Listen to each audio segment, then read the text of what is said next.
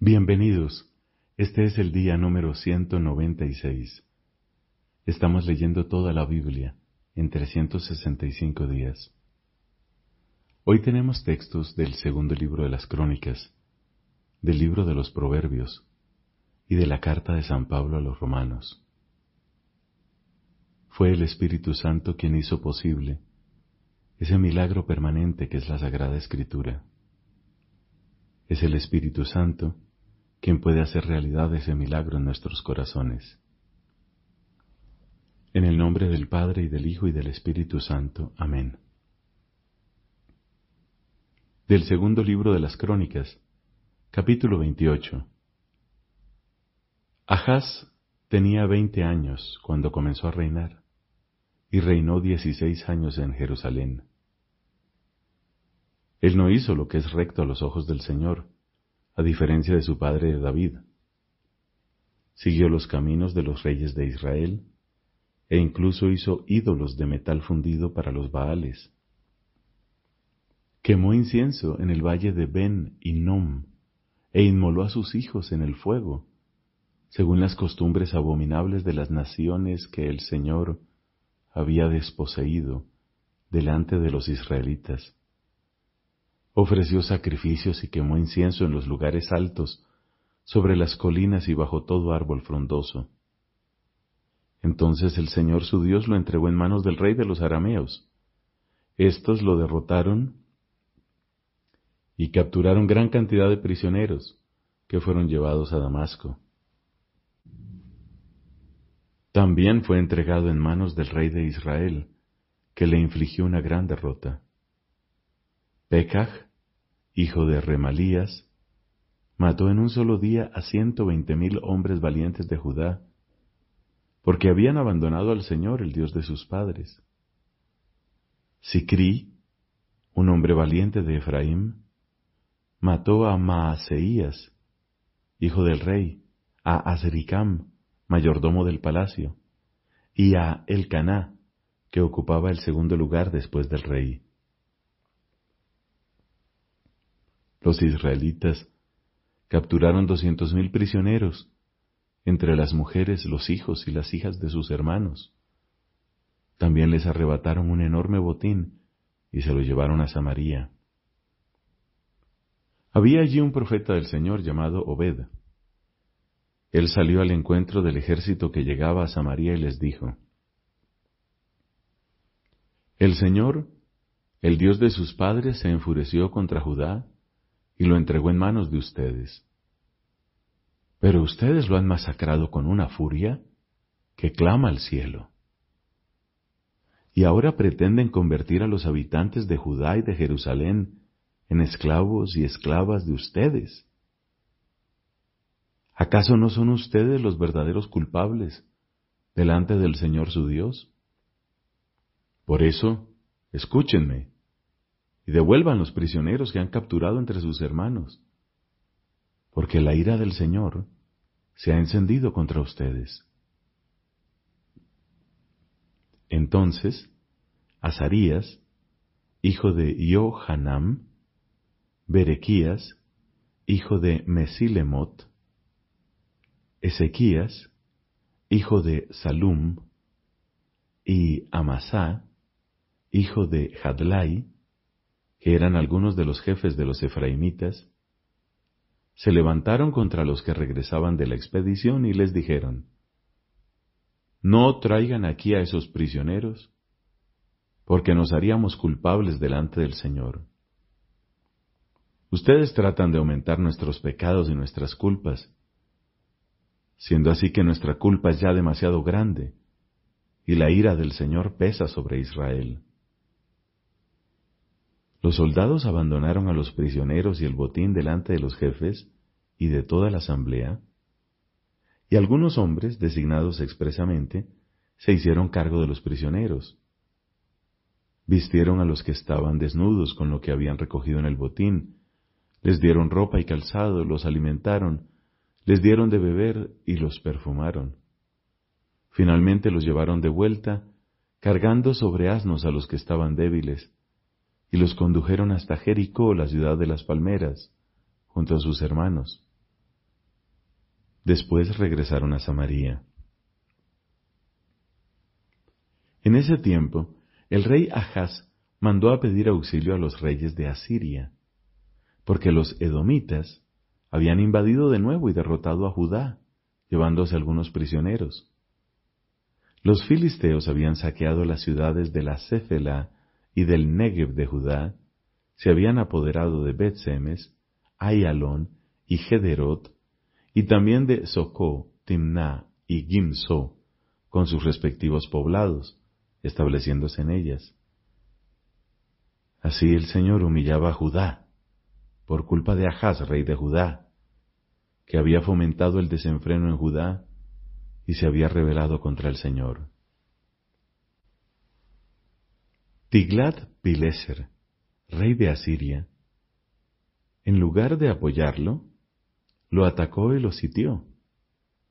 Ahaz tuvo que despojar la casa del Señor, el palacio real y las casas de los príncipes, y le entregó todo al rey de Asiria. Pero esto no le sirvió de nada. Incluso durante el asedio, el rey Ahaz persistió en su rebeldía contra el Señor. Él mismo ofreció sacrificios a los dioses de Damasco que lo habían derrotado, diciendo, Ya que estos dioses ayudan a los reyes de Aram, yo les ofreceré sacrificios para que me ayuden también a mí. Pero ellos causaron su ruina y la de todo Israel. Ahaz juntó los utensilios de la casa de Dios y los hizo pedazos. Cerró las puertas de la casa del Señor y se edificó altares en todos los rincones de Jerusalén. Y en cada una de las ciudades de Judá erigió lugares altos para quemar incienso a los dioses extranjeros, provocando así la indignación del Señor, el Dios de sus padres. El resto de los hechos de Ahaz y todas sus acciones, desde el comienzo hasta el fin, están escritos en el libro de los reyes de Judá y de Israel. Ahaz se fue a descansar con sus padres, y lo sepultaron en la ciudad de Jerusalén, pero no lo llevaron al sepulcro de los reyes de Israel. Su hijo Ezequías reinó en lugar de él. Ezequías tenía veintinueve años cuando comenzó a reinar y reinó veinticinco años en Jerusalén. Su madre se llamaba Abia y era hija de Zacarías. Él hizo lo que es recto a los ojos del Señor, tal como había hecho su padre David, en el primer mes del primer año de su reinado, Ezequías abrió las puertas de la casa del Señor y las restauró.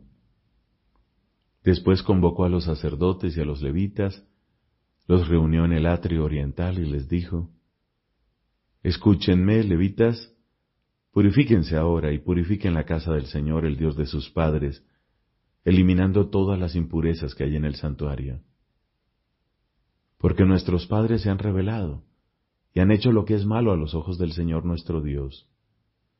Lo han abandonado y han apartado su rostro de la morada del Señor, volviéndole la espalda.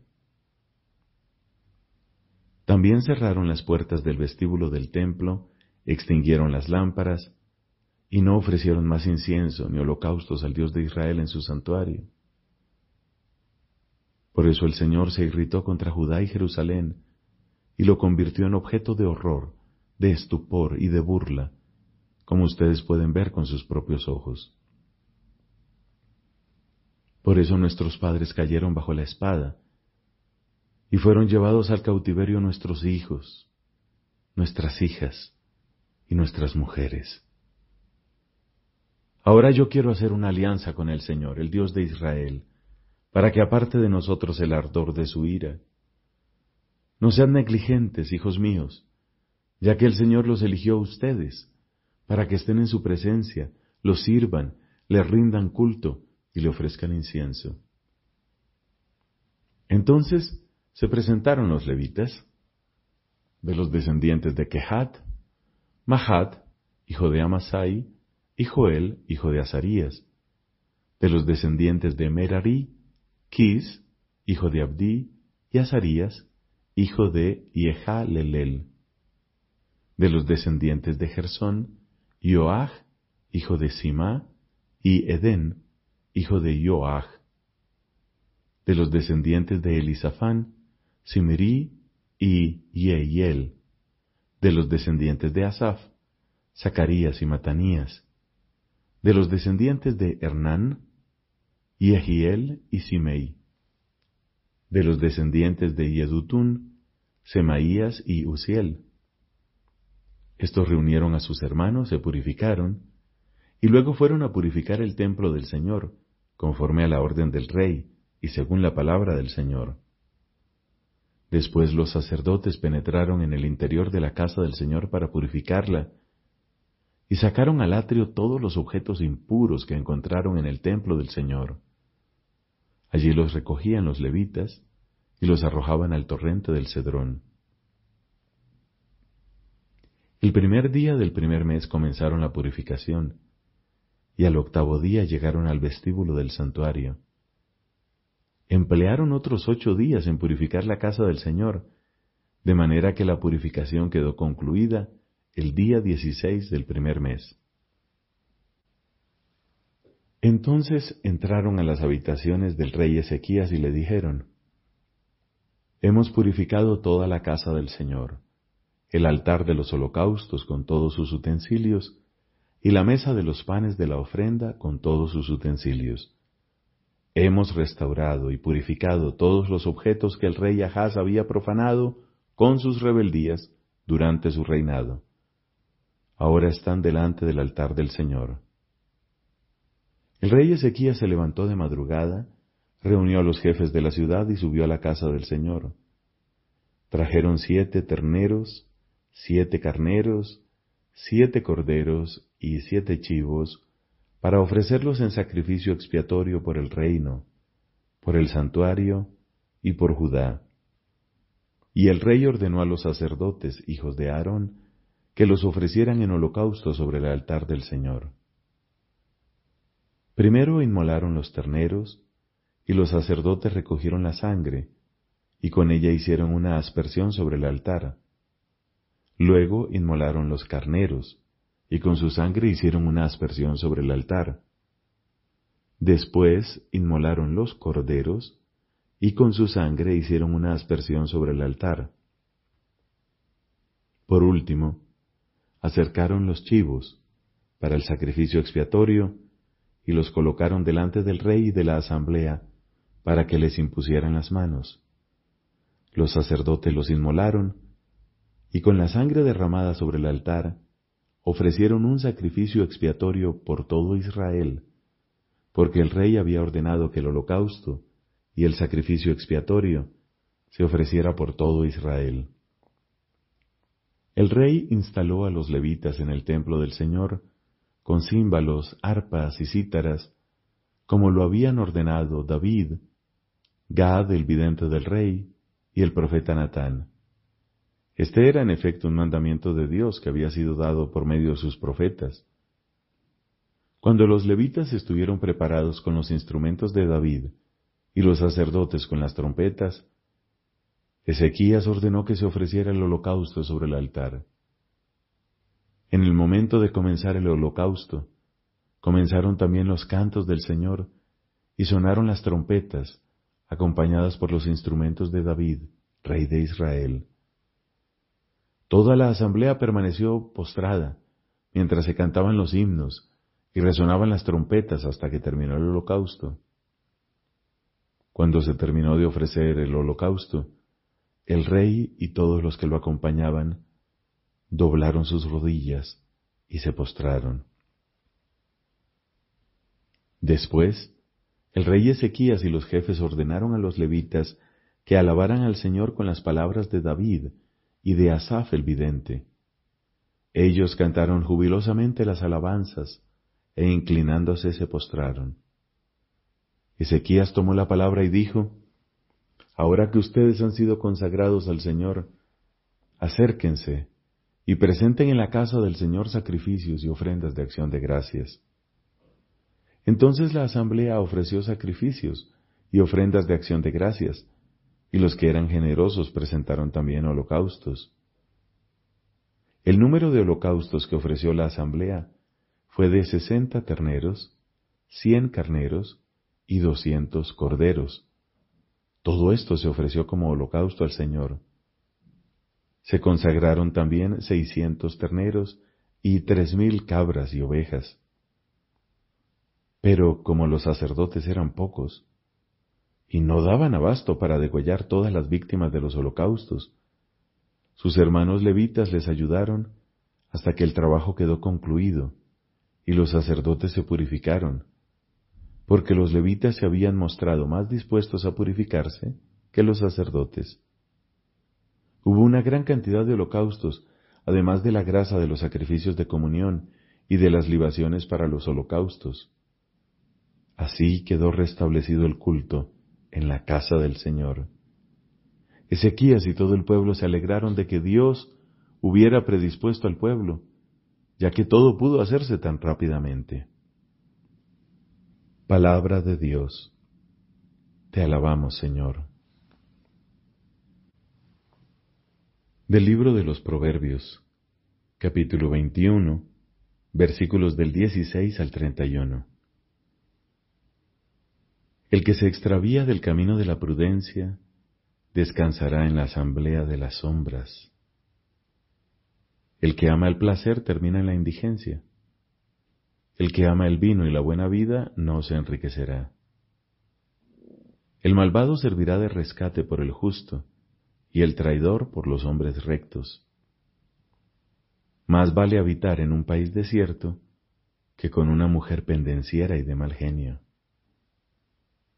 En la morada del sabio hay tesoros preciosos y perfume, pero el necio se los devora. El que va tras la justicia y la fidelidad encontrará vida, justicia y honor. El sabio toma por asalto una ciudad de valientes y abate la fuerza en que ella confiaba. El que guarda su boca y su lengua, guarda su vida de las angustias. Insolente se llama al arrogante y altanero, que actúa con excesiva soberbia.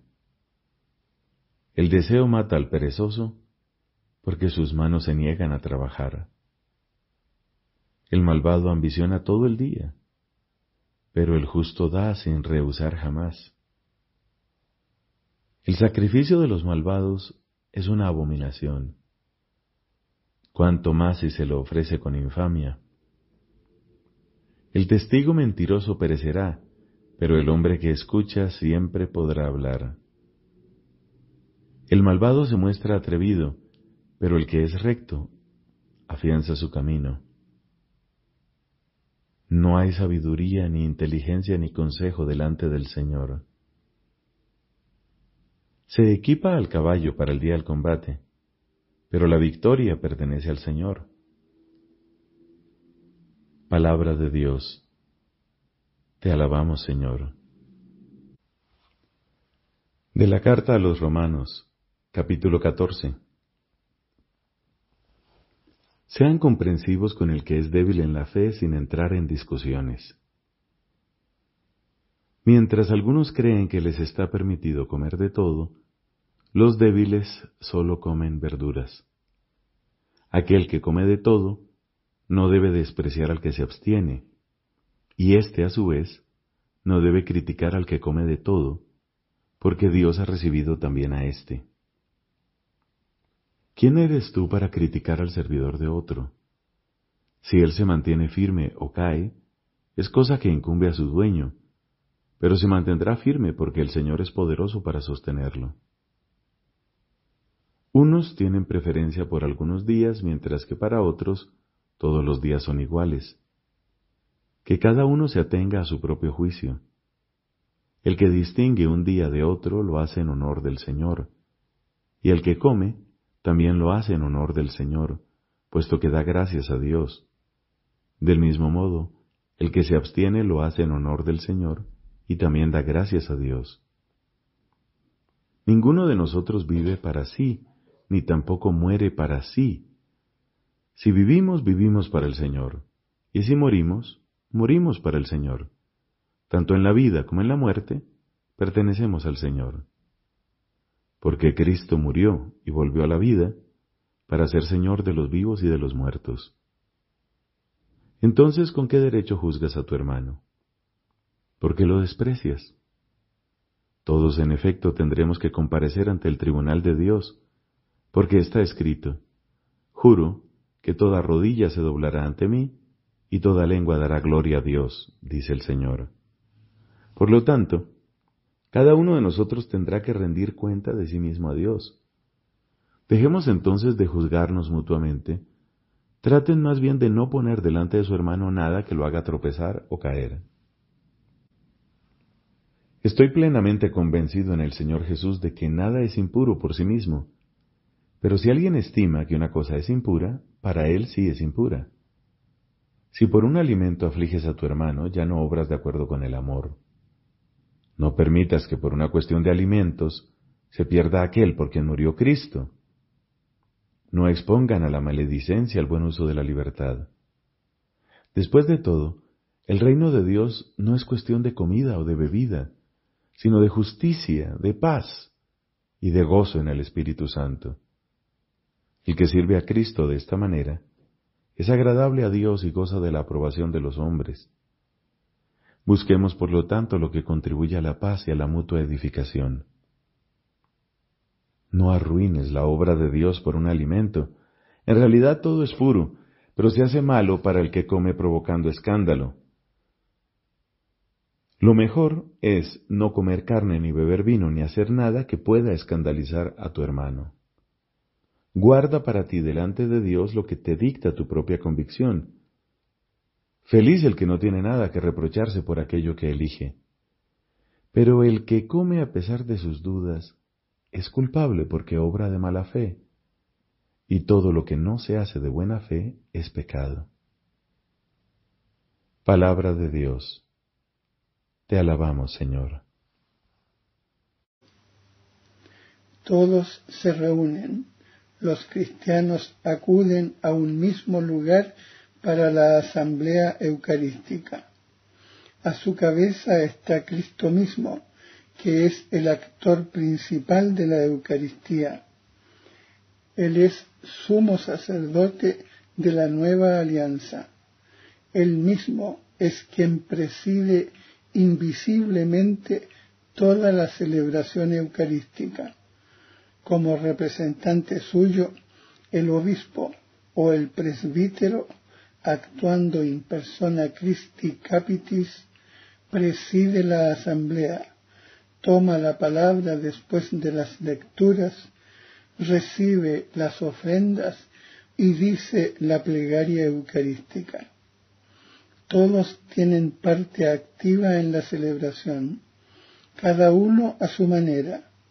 Los lectores, los que presentan las ofrendas, los que dan la comunión y el pueblo entero cuyo amén manifiesta su participación. La liturgia de la palabra comprende los escritos de los profetas, es decir, el Antiguo Testamento, y las memorias de los apóstoles, es decir, sus cartas y los evangelios. Después la homilía que exhorta a acoger esta palabra como lo que es verdaderamente palabra de Dios y a ponerla en práctica. Vienen luego las intercesiones por todos los hombres, según la palabra del apóstol. Ante todo, recomiendo que se hagan plegarias oraciones, súplicas y acciones de gracias por todos los hombres, por los reyes y por todos los constituidos en autoridad. La presentación de las ofrendas, el ofertorio. Entonces se lleva al altar, a veces en procesión, el pan y el vino que serán ofrecidos por el sacerdote en nombre de Cristo en el sacrificio eucarístico en el que se convertirán en su cuerpo y en su sangre. Es la acción misma de Cristo en la última cena, tomando pan y una copa. Solo la Iglesia presenta esta oblación pura al Creador, ofreciéndole con acción de gracias lo que proviene de su creación.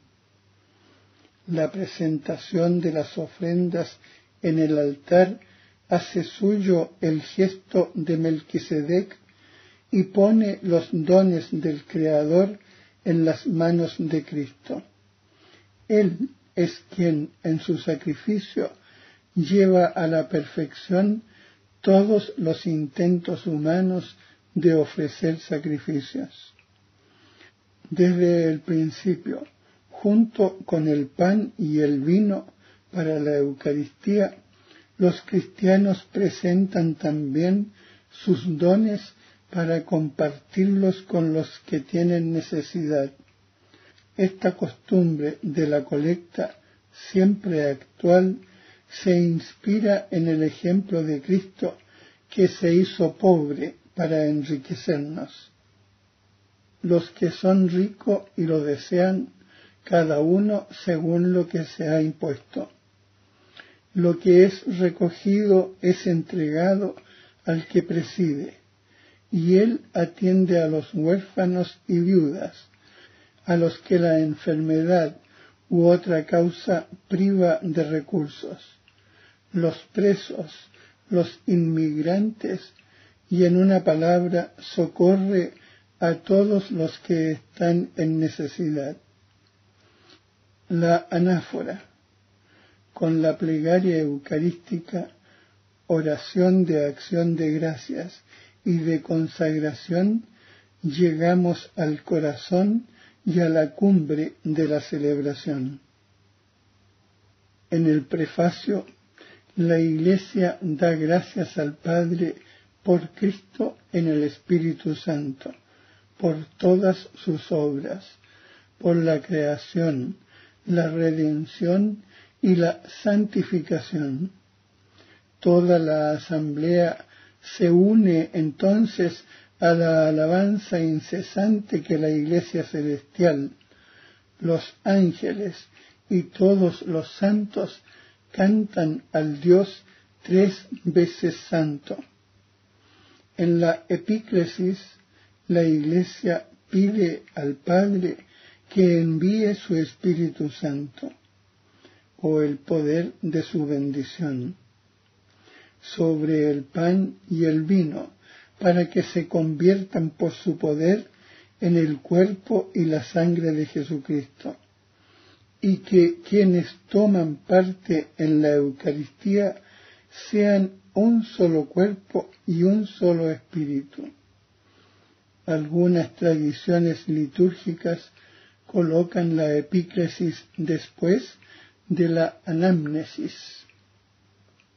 en el relato de la institución la fuerza de las palabras y de la acción de Cristo y el poder del Espíritu Santo hacen sacramentalmente presentes bajo las especies de pan y de vino su cuerpo y su sangre, su sacrificio ofrecido en la cruz de una vez para siempre. En la anamnesis que sigue, la Iglesia hace memoria de la pasión, de la resurrección y del retorno glorioso de Cristo Jesús. Presenta al Padre la ofrenda de su Hijo que nos reconcilia con Él. En las intercesiones, la Iglesia expresa que la Eucaristía se celebra en comunión con toda la iglesia del cielo y de la tierra, de los vivos y de los difuntos, y en comunión con los pastores de la iglesia. El Papa, el obispo de la diócesis, su presbiterio y sus diáconos, y todos los obispos del mundo entero con sus iglesias en la comunión precedida por la oración del Señor y de la fracción del pan, los fieles reciben el pan del cielo y el cáliz de la salvación, el cuerpo y la sangre de Cristo que se entregó para la vida del mundo. Porque este pan y este vino han sido, según la expresión antigua, eucaristizados, llamamos a este alimento Eucaristía, y nadie puede tomar parte en él si no cree en la verdad de lo que se enseña entre nosotros, si no ha recibido el baño para el perdón de los pecados y el nuevo nacimiento, y si no vive según los preceptos de Cristo.